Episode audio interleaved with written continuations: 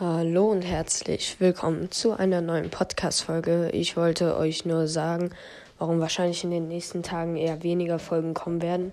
Ich muss gucken, ob überhaupt Folgen kommen werden, weil ja, aktuell bin ich in Quarantäne. Natürlich habe ich da jetzt die Zeit, um aufzunehmen. Nur ist halt so, dass ich ja selber dann Corona halt habe und mir geht es halt wirklich nicht wirklich gut. Ich habe Kopfschmerzen, also ich, äh, meine Stimme ist weg, also ich weiß nicht, ob ich jetzt aufnehme.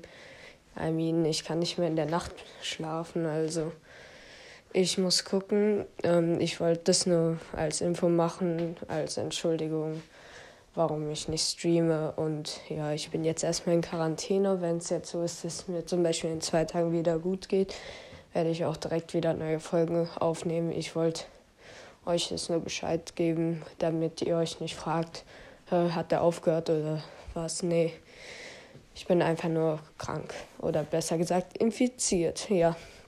Ähm, bewert, bewertet gerne meinen Podcast gut.